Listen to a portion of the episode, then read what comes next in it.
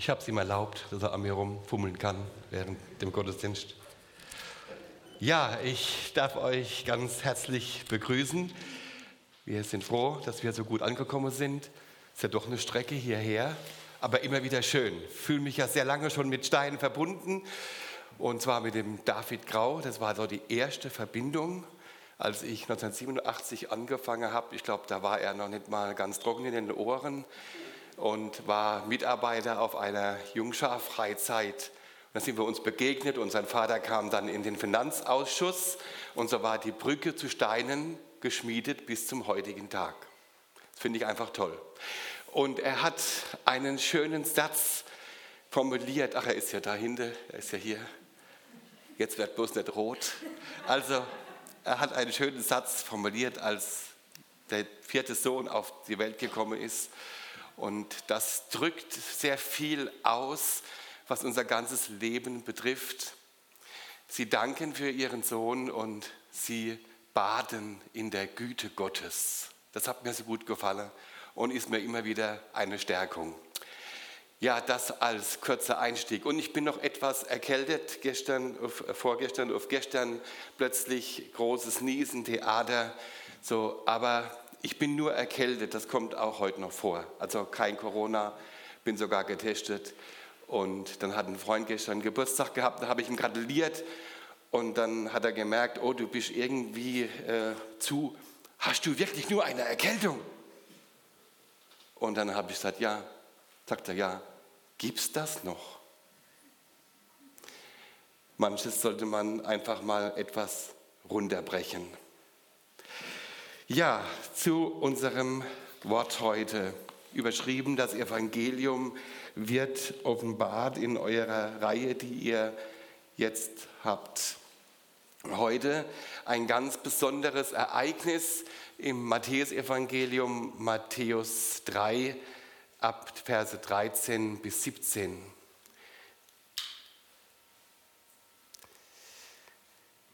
Da kommt Jesus aus Galiläa an den Jordan zu Johannes, um sich von ihm taufen zu lassen.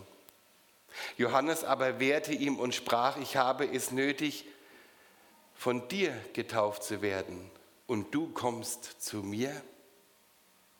Jesus aber antwortete und sprach ihm, lass es jetzt so geschehen, denn so gebührt es uns, alle Gerechtigkeit zu erfüllen.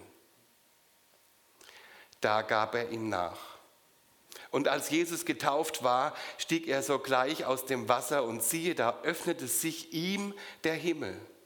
Und er sah dann sah den Geist Gottes wie eine Taube herabsteigen und auf ihn kommen. Und siehe, eine Stimme kam vom Himmel und sprach: Dies ist mein geliebter Sohn, an dem ich wohl gefallen habe.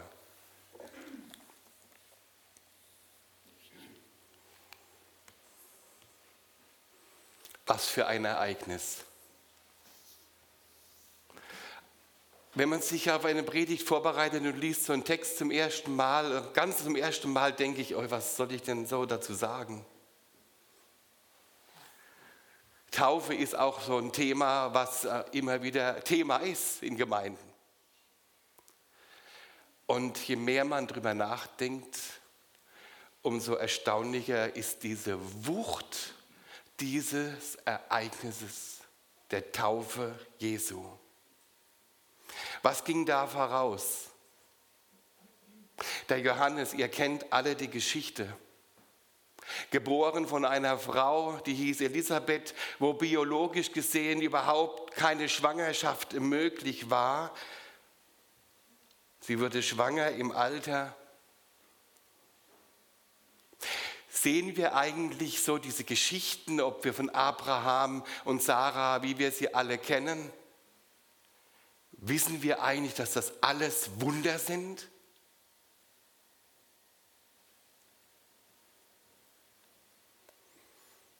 Die Schwangerschaft nach 400 Jahren Schweigen oder Funkstille zwischen Gott und seinem Volk Israel die Ankündigung des Johannes des Täufers. Dann steht der Engel Gabriel vor Maria und kündigt auch ihr eine Schwangerschaft an, noch ungewöhnlicher, noch wundersamer durch den Heiligen Geist. Jesus wird geboren. Etwa ein halbes Jahr, äh, Johannes wird geboren, etwa ein halbes Jahr vor Jesus. Die Jungs wuchsen auf in ihren Familien und 30 Jahre hört man nichts von ihnen. Fast nichts. Jesus war im Tempel, ihr kennt alle die Geschichte. Als zwölfjähriger angehender Teenie hat er die Priester und Schriftgelehrten ganz schön beeindruckt und hat sich dort verweilt im Tempel und dann haben seine Eltern ihn gesucht und haben ihn zur Rede gestellt, ja, wie kannst du denn sowas machen? Habe dich gesucht. Und hat er einfach geantwortet, das lesen wir im Lukas-Evangelium, und er sprach, weshalb habt ihr mich gesucht? Wusstet ihr nicht, dass ich in dem sein muss, was meines Vaters ist? Und sie verstanden das Wort nicht, das er zu ihnen sagte. Das, der Satz hat mich schon immer wieder gewundert. Die Maria hat alles gesagt bekommen, was auf sie zukommt. Wahrscheinlich hat sie aber nicht alles verstanden. Und dass irgendwann mal der Punkt kommt, dass Jesus eingesetzt wird, das war eigentlich eine Sache, wo ich mir dachte, das müsste sie gewusst haben. Und sie verstanden es nicht. Dass er sowas sagt, ich muss doch dort sein, wo mein Vater ist. Er hat ganz normal wohl gelebt, Jesus, seinem Vater in seinem Zimmerhandswerk unterstützt. Von Johannes, da wissen wir, dass er sich abgesondert hat und seine Wahlheimat, die wir nicht suchen würden, war die Wüste. Dort wurde er für seinen Dienst vorbereitet. Fast 30 Jahre unauffälliges Dasein. Wir nehmen hier einen Einblick in das Zeitfenster Gottes und das ist ein ganz anderes als unseres. Wenn man älter wird, versteht man besser das Zeitfenster Gottes. Habe ich gemerkt. Ich jetzt, werde jetzt 58. Und da sterben so die Verwandten so langsam weg, die, die, die ältere Generation. Und da sieht man so ihre Geschichte. Und ich war bei einem Onkel mit 85, ist er gestorben auf der Beerdigung und dessen Frau war gläubig, ging immer in die Gemeinschaft. Sie ist gläubig geworden nach der Hochzeit. Pech, ne? Der Mann nicht. Ein ganzes Leben lang haben sie aber miteinander geteilt. 58 Jahre waren sie verheiratet. Der Mann hat immer das Evangelium abgelehnt. Sie hat gebetet, sie ist zur Bibelstunde, sie ist zu den Gemeindegottesdienste gegangen. Wir haben zusammen Kindergottesdienst gehalten in dem Ort, in dem ich aufgewachsen bin. Ein ganzes Leben lang hin und her, Auseinandersetzungen, Streit, Spannungen. Jedes Mal, wenn sie vom Gottesdienst zurückkam, hat, sie, hat er sie spüren lassen, das will ich nicht. Und sie hat trotzdem zu ihrem Mann gestanden, ihn geliebt, für ihn gebetet. Und etwa zwei Wochen, drei Wochen vor seinem Tod, als es ihm immer schlechter ging, da hat er gesagt, wir müssen uns verabschieden. Und da hat sie zu ihm gesagt, ja, ich habe alles mit dir geteilt, ein Leben lang. Aber den Schritt zu Jesus, den kann ich nicht für dich machen. Und dann betet der Onkel Erich mit 85 los und übergibt sein Leben Jesus. Gott hat einfach ein ganz anderes Zeitfenster. Und wir erwarten oft so ein schnelles Eingreifen, schnelles Wirken. Es ist nicht immer so. Es dauert manchmal lang. Wir sehen es auch hier. 400 Jahre nichts. Und dann beim Zacharias, obwohl sie schon betagt waren, dann greift Gott ein. Und auch hier, er wirft sein Volk nicht einfach ins kalte Wasser.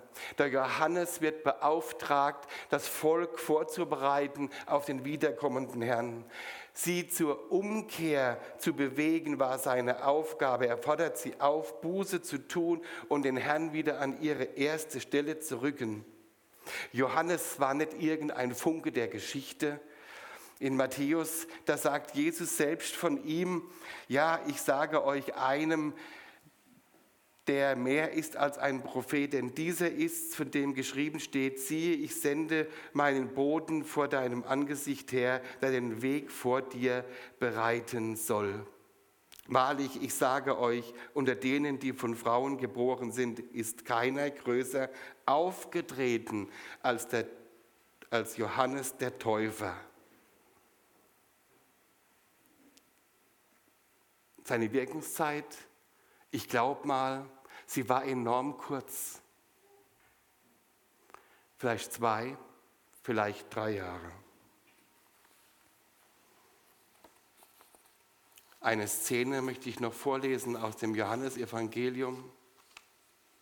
Johannes ist überhaupt das ansprechendste Evangelium was unsere persönliche Beziehung zu Christus betrifft. Johannes antwortete ihnen und sprach, ich taufe mit Wasser. Aber mitten unter euch steht einer, den ihr nicht kennt. Dieser ist, der nach mir kommt, der vor mir gewesen ist, und ich bin nicht würdig, ihm den Schuhriemen zu lösen.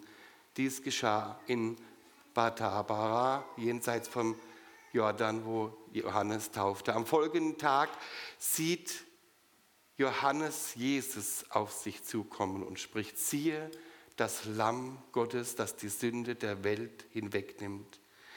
Das ist der, von dem ich sagte, nach mir kommt ein Mann, der vor mir gewesen ist, denn er war eher als ich.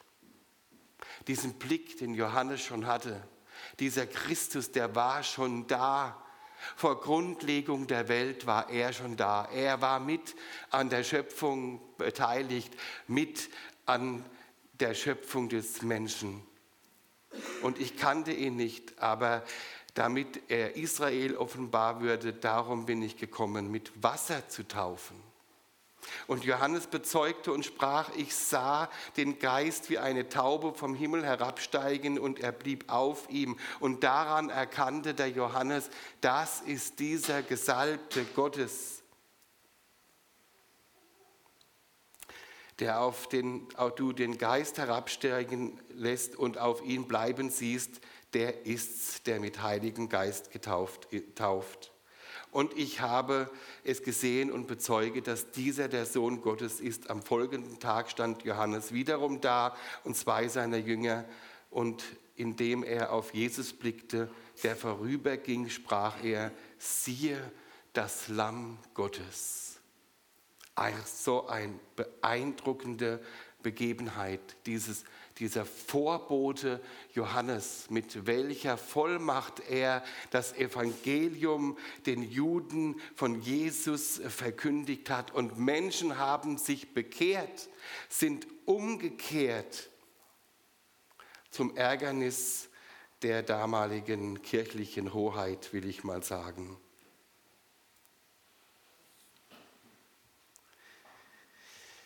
Habe ich hier den ersten Punkt euch unterschlagen. Ne? Die Wege des Herrn sind immer vorbereitet. Gott wirft uns nicht ins kalte Wasser, auch uns nicht. Er hat alles bis ans Detail vorbereitet. Und auch hier dieser Weg, diese Taufgeschichte vorbereitet.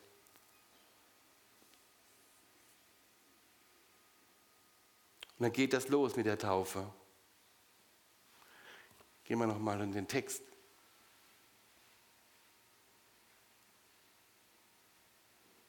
Was macht hier der Johannes? Er sagt, du kommst zu mir. Jesus aber antwortete und sprach zu ihm, lass es jetzt so geschehen, denn so gebührt es uns, alle Gerechtigkeit zu erfüllen. Die Wege des Herrn sind Auftragswege. Der Gerechte lässt sich taufen. Da müssen wir eines grundsätzlich im Blick haben. Wie kann ein Gerechter getauft werden, obwohl der Johannes den Auftrag hatte, nur zu taufen, die Buße tun aufgrund ihrer Sündhaftigkeit? Und da kommt der Christus, der Gerechte, der Sündlose und fordert die Taufe ein. Und da müssen wir eines wissen, es gibt nichts, was Jesus ohne den Vater gemacht hat. Und der Vater hat auch nichts gemacht ohne den Sohn. Alles verlief immer im Einklang mit seinem Vater, der ihn gesandt hat. Was bedeutet aber dieser Akt dieser Taufe? Was wird hier demonstriert? Hier sehen wir schon den Weg Jesu, den er geht, denn er macht sich uns gleich. Für mich, für mich geht er sogar noch weiter. Er macht sich auch, Gott macht sich mit uns gleich in Christus. Nicht nur Jesus, sondern Gott selbst erniedrigt sich und macht sich uns gleich, stellt sich mit uns auf die gleiche Ebene. Und das ist das Geniale unseres evangelischen Glaubens, wie wir ihn aus der Bibel heraus erkennen können und glauben dürfen. Und das ist die unfassbare Liebe des Vaters in diesem Sohn zu uns. Ganz in der Tiefe drückt sich die Liebe Gottes zu seiner Schöpfung aus, zu uns, den Menschen, den er geschaffen hat. Und das ist was ganz Unbegreifliches, dieses Geschehen, was Jesus hier im Gehorsam dem Vater gegenüber gemacht hat. Und das Unbegreifliche ist es doch wahr. Wir können es also einfach nicht so fassen, nicht so greifen. Aber wir dürfen es glauben. Und Jesus, der, der erwidert dem Johannes, das müssen wir machen, denn so gebührt es uns, alle Gerechtigkeit zu erfüllen. Dann erst hat er Johannes nachgegeben. Denn er hat den, der von keiner Sünde wusste, für uns zur Sünde gemacht, damit wir ihm zur Gerechtigkeit Gottes würden, steht im 2. Korinther 5, 21, sagt der Paulus. Jesus macht uns durch seinen Tod, sein vergossenes Blut, seinen Sieg und durch seine Auferstehung unwiderruflich gerecht vor Gott. Das ist ein Ding, was wir fast nicht glauben können und doch macht er es. Das schafft nämlich niemand. Das schafft auch kein Mensch und schafft auch keine Regierung. Und wenn da noch so ein guter Regent oder König oder noch so eine gute Regierung wäre, das schafft wirklich niemand. Gerechtigkeit zu schaffen die sich doch jeder von uns und jeder Mensch und glaube auch heute in diesen zwei Jahren, wo wir leben, etwas anders wie sonst, doch frei und doch nicht frei. Und man weiß nicht so richtig, wie sich das entwickelt. Aber wir wissen, Gott schafft Gerechtigkeit und wir sehen, der Mensch schafft es immer weniger. Und der Herr hat ein Ziel mit den Menschen, mit uns, mit dir und mir. Er will, dass alles gut wird zwischen mir und ihm, zwischen uns und ihm, zwischen seinem Volk, seinem auserwählten Volk Israel und ihm. Heute zu diesem Thema würde ich eigentlich sagen, müsste man Jesus den Namen Gerechtigkeit geben. Gerechtigkeit, guter Vorname, herausfordernd. Vor jeder Eigenschaft von Jesus können wir Gerechtigkeit setzen. Liebe durch Gerechtigkeit, Frieden durch Gerechtigkeit. Unser Auftrag ist es, Gerechtigkeit zu leben, weil er uns seinen Geist hineinlegt. Wir kommen noch drauf.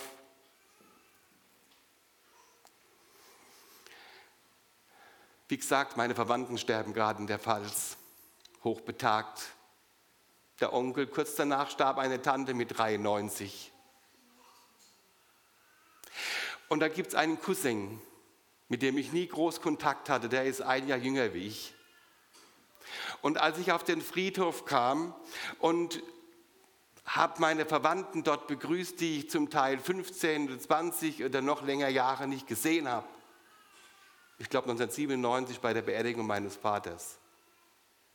Zum letzten Mal. Und da hat dieser Cousin mich umarmt, was er war noch nie, hat mich, hat dich nie für mich interessiert. Hat mich gar nicht mehr gehen gelassen. Es war so sechs Minuten vor zwei vor der Beerdigung, habe ich ihm gesagt, du hast noch vier Minuten, dann sollte ich in die Leichenhalle. Hat mich nicht mehr losgelassen. Danach haben wir die Handys ausgetauscht. Große Leiche gibt es ja momentan nicht. Sind alle wieder auseinandergegangen. Habe ich ihn angerufen habe gesagt, was war denn das? Nie hast du mit mir groß was zu tun haben wollen. Sagt er ja. Als du mit deiner Frau und mit deinen Söhnen auf den Friedhof gekommen bist, da habe ich gedacht, da kommen die Guten der Familie Göttl. Da kommen die Guten der Familie Göttl. Ich will mich nicht als überaus gut bezeichnen.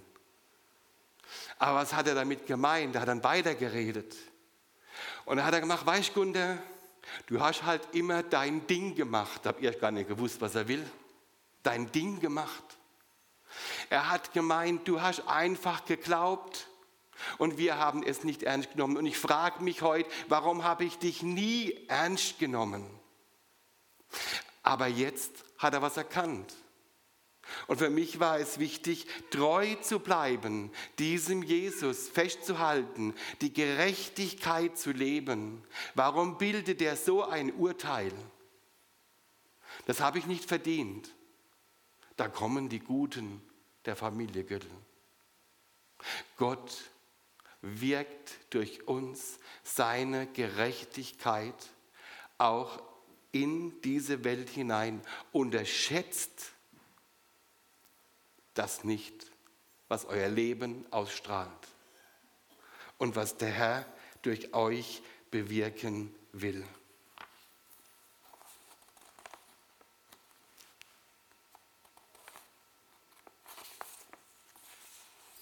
Die Wege des Herrn sind immer Auftrag. Jesus wird getauft und somit in seinen seinem Dienst geweiht, will ich mal sagen. Das Weihen des Königs, das war das, das, Höchste für einen Priester und sowas. Und weil ja auch der Johannes ein bisschen hervorgehoben wird als Priester, war keiner, kein Prophet vor ihm so wie er, so groß. Johannes hatte die vornehmste Aufgabe, die überhaupt nur jemand haben konnte, Christus in sein Amt einzuführen. Durch die Taufe oder die in dieser Taufe erfüllt worden ist. Und wir wissen alle, was die Taufe eigentlich bedeutet. Und ich möchte die Verse von Paulus vorlegen, lesen aus Römer 6. Wisst ihr nicht, dass alle, die wir auf Christus Jesus getauft sind, die sind in seinen Tod getauft. So sind wir ja mit ihm begraben durch die Taufe in den Tod, damit wie Christus auferweckt ist und den Toten durch die Herrlichkeit des Vaters, auch wir in einem neuen Leben wandeln. Wir wissen ja, dass unser alter Mensch mit ihm gekreuzigt ist, damit der Leib der Sünde vernichtet werde, sondern sodass wir hinfort der Sünde nicht dienen. Denn wer gestorben ist, der ist frei geworden von der Sünde. Sind wir aber mit Christus gestorben, so glauben wir, dass wir auch mit ihm leben werden und wissen, dass Christus von den Toten erweckt hinfort nicht stirbt. Der Tod kann hinfort über ihn nicht herrschen. Die Wege des Herrn, ob hier mit Christus oder mit uns, auch mit unserer Taufe, sind Auftrag. Und jetzt zum letzten, dritten Punkt. Schwerpunkt. Die Wege des Herrn bedeuten immer Aufbruch. Die Verse, die letzten beiden Verse, die sind sehr beeindruckend. Und als Jesus getauft war, stieg er sogleich aus dem Wasser und siehe, da öffnete sich ihm der Himmel. Und er sah den Geist Gottes wie eine Taube herabsteigen und auf ihn kommen. Und siehe, eine Stimme kam vom Himmel, die sprach, dies ist mein geliebter Sohn, an dem ich wohlgefallen habe.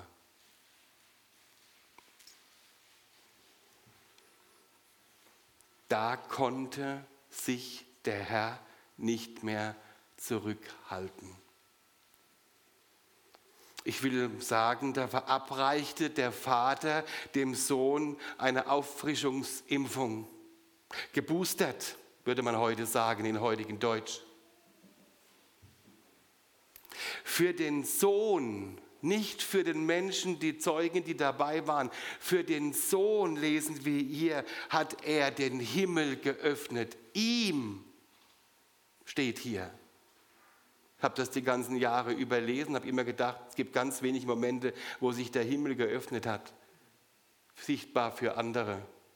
Die Hirten zum Beispiel. Da hat sich auch der Himmel geöffnet.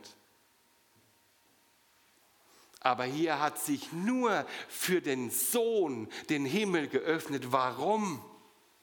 Warum dieses Boostern? Das war die Liebeserklärung vom Vater zum Sohn nochmal, nochmal gefestigt für den Auftrag, der jetzt beginnt. Er hat ihm die Generalvollmacht, die er schon längst hatte, nochmal bestätigt, indem er sich sichtbar gemacht hat in seiner Größe, in seiner Macht, in seinem Vatersein. Das war, wir würden heute sagen, eine echte Glaubensermutigung. Ja, das war es auch. Es war eine Ermutigung, eine bewusste Ermutigung des Vaters zu dem Sohn. Und der Himmel, der öffnet sich und der Geist kam herunter.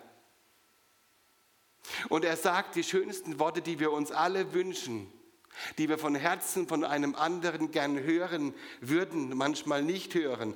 Ich liebe dich oder I love you und was weiß ich, da verbinden wir ja alles mit was sich zum Leben lohnt.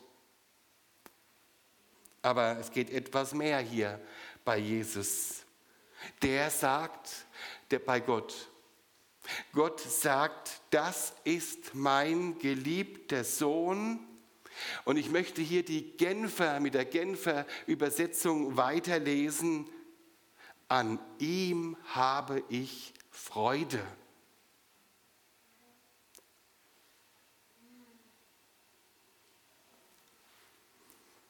Das finde ich noch, noch viel stärker ausgedrückt. Meine Frau sagt ja immer, erzählen ja zu viel Geschichten. Ne? Aber Geschichten sind für mich sehr notwendig, weil die unseren Glauben im Alltag spiegeln.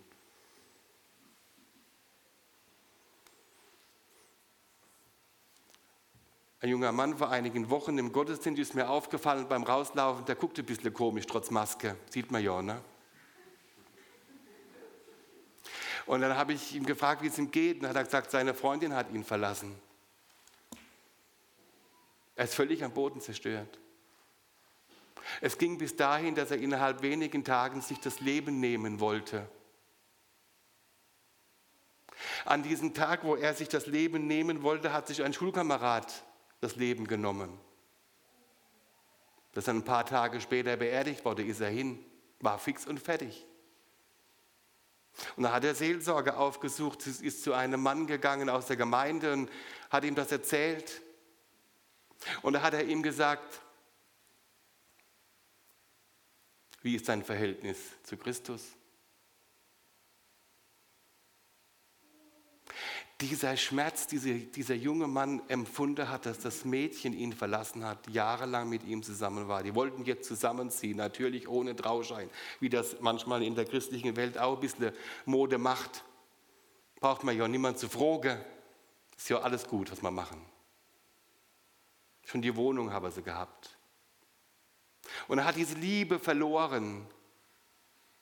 Und es, das hat für mich so ein Bild Jesus, der Sohn, den Gott geopfert hat, was das bedeutet hat für den Schöpfer, für den Vater, für den Gott, den wir anbeten. Das, das kann man gar nicht beschreiben, diese Fülle, diese Fülle an Liebe für uns, dass er seinen Sohn opfert.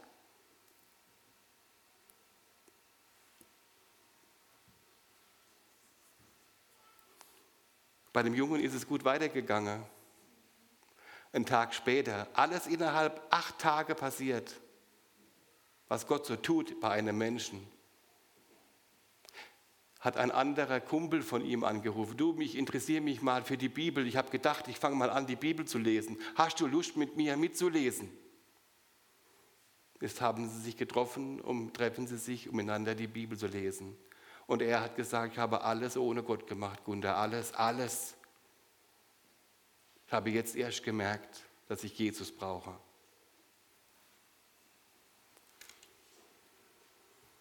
Das ist mein geliebter Sohn, an ihm habe ich Freude.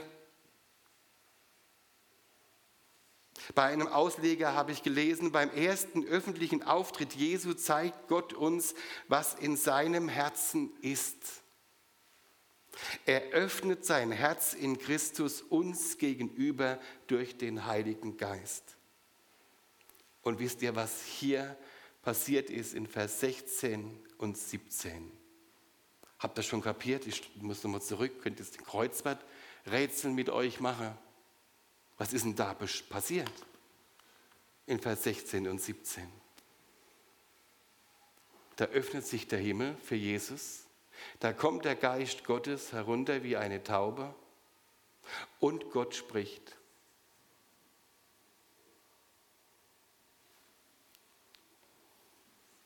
Zum ersten Mal nach 400 Jahren Schweigen Gottes offenbart sich Gott in seiner Trinität. Vater, Sohn, Heiliger Geist. Und ich will mal sagen, das ist ein Kraftpaket der Gerechtigkeit für die Gegenwart, für die Zukunft. Es gibt so ein Sprichwort, das passt ein bisschen. Jesus wird sozusagen vom Vater aus der Taufe gehoben. Dem Auftrag geweiht, den Auftrag bestimmt.